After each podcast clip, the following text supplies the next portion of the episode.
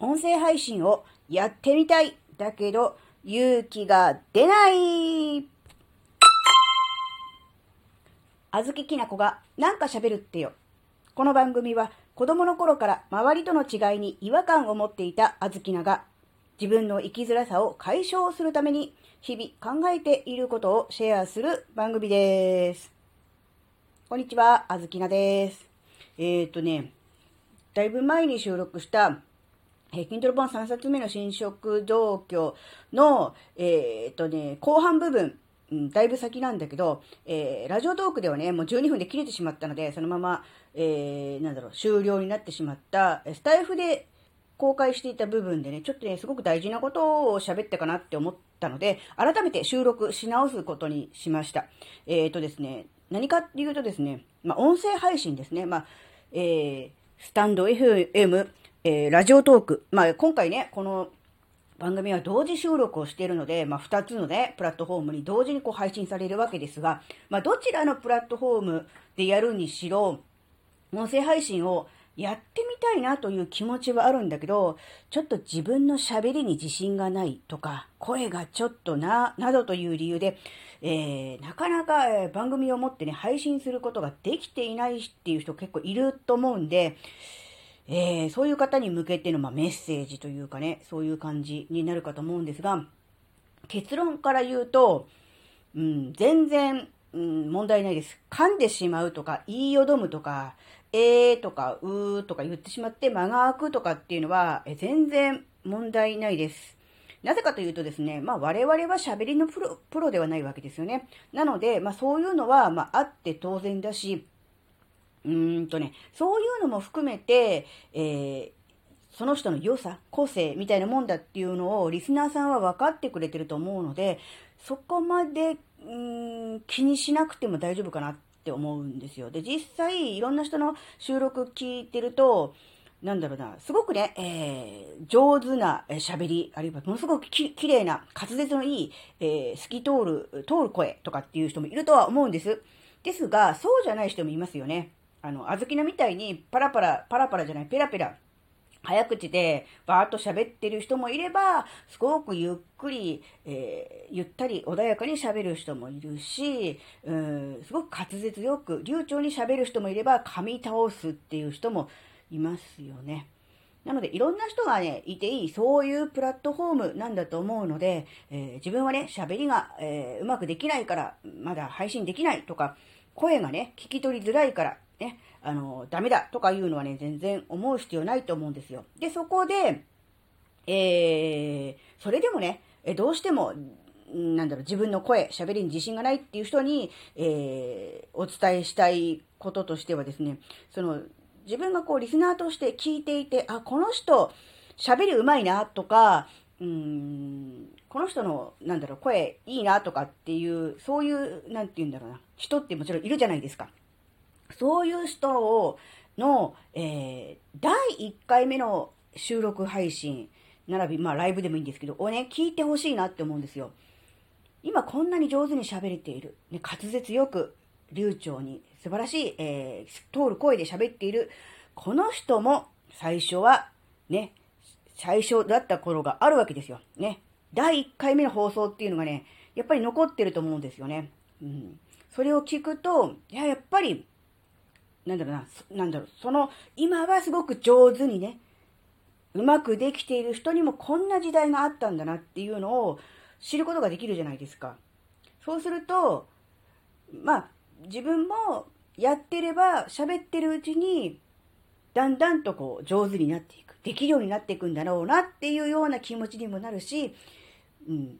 なんだろう。そういう、なんだろうな。今ここんなに素晴らしいけれども、えー、過去は、えー、そこ、そこそこだったっていう、そこそこだったもうどういう言い方だ。うんうん。まあ、そういう時代もあったのねっていうことが分かれば、自分もなんとかできるんじゃないかとか、頑張ってやってみようとかっていうふうに思うじゃないですか。あずきなの第1回目とかも、興味ある方言ってもらいたいんですけど、ひどいじゃないですか。自分で言うからそうだと思うんですけど、ひどいですよ。あのね、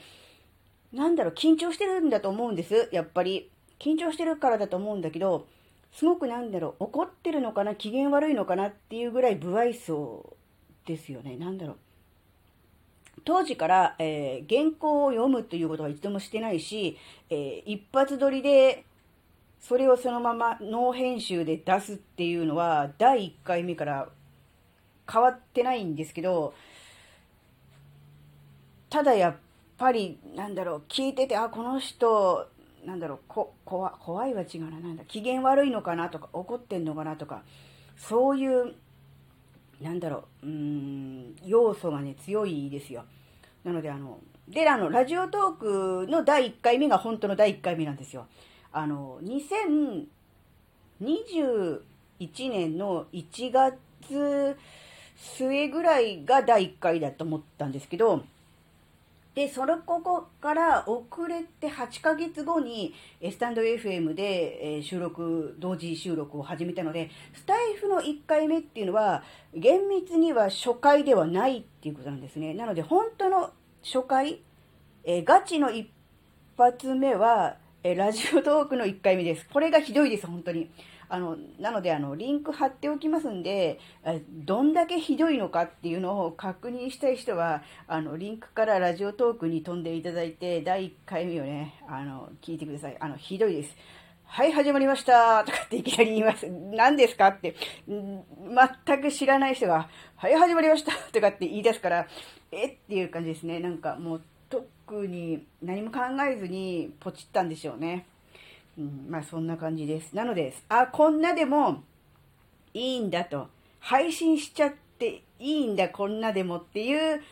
えー、なんだろうな、参考になると思うので、ぜひね、あの、まあ今でもね、あの、全然こう、上手な部類では全然ないです。あの、どっちかっていうとダメダメ部類の1年、何、8ヶ月経っても、まだこんな喋りなので、ダメダメ部類なんですよ。でもさらにひどいのが出てきますから、あ、これで配信しちゃっていいんだったら、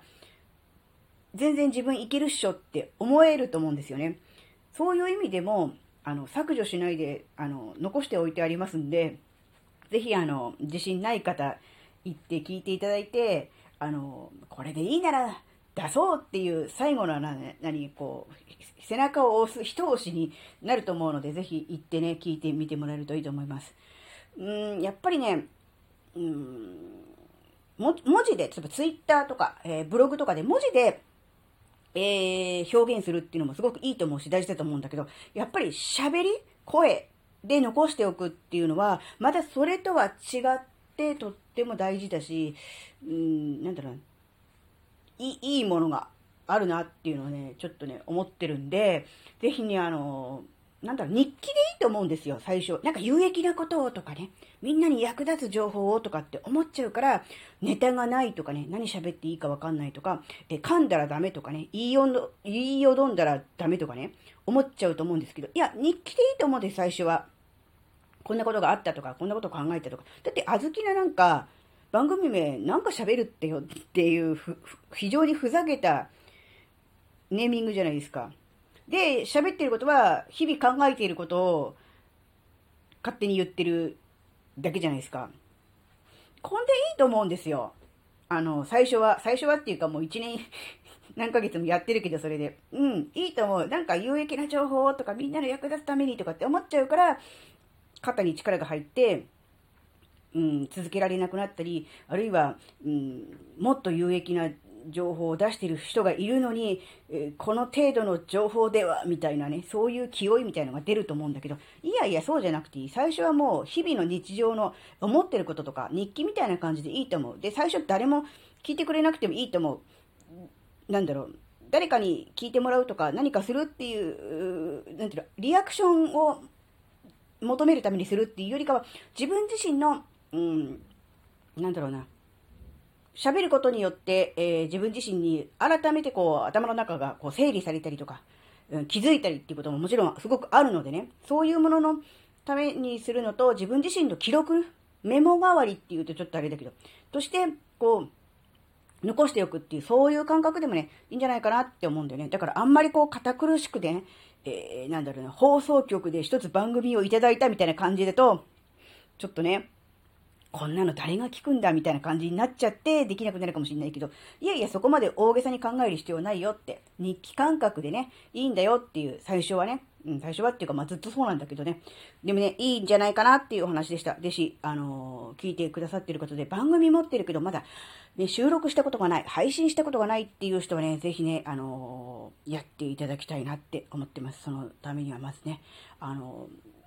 ー、上手だなって思ってる人の、第1回目のね、収録を聞いてみるのがね、いいんじゃないかなっていうお話でした。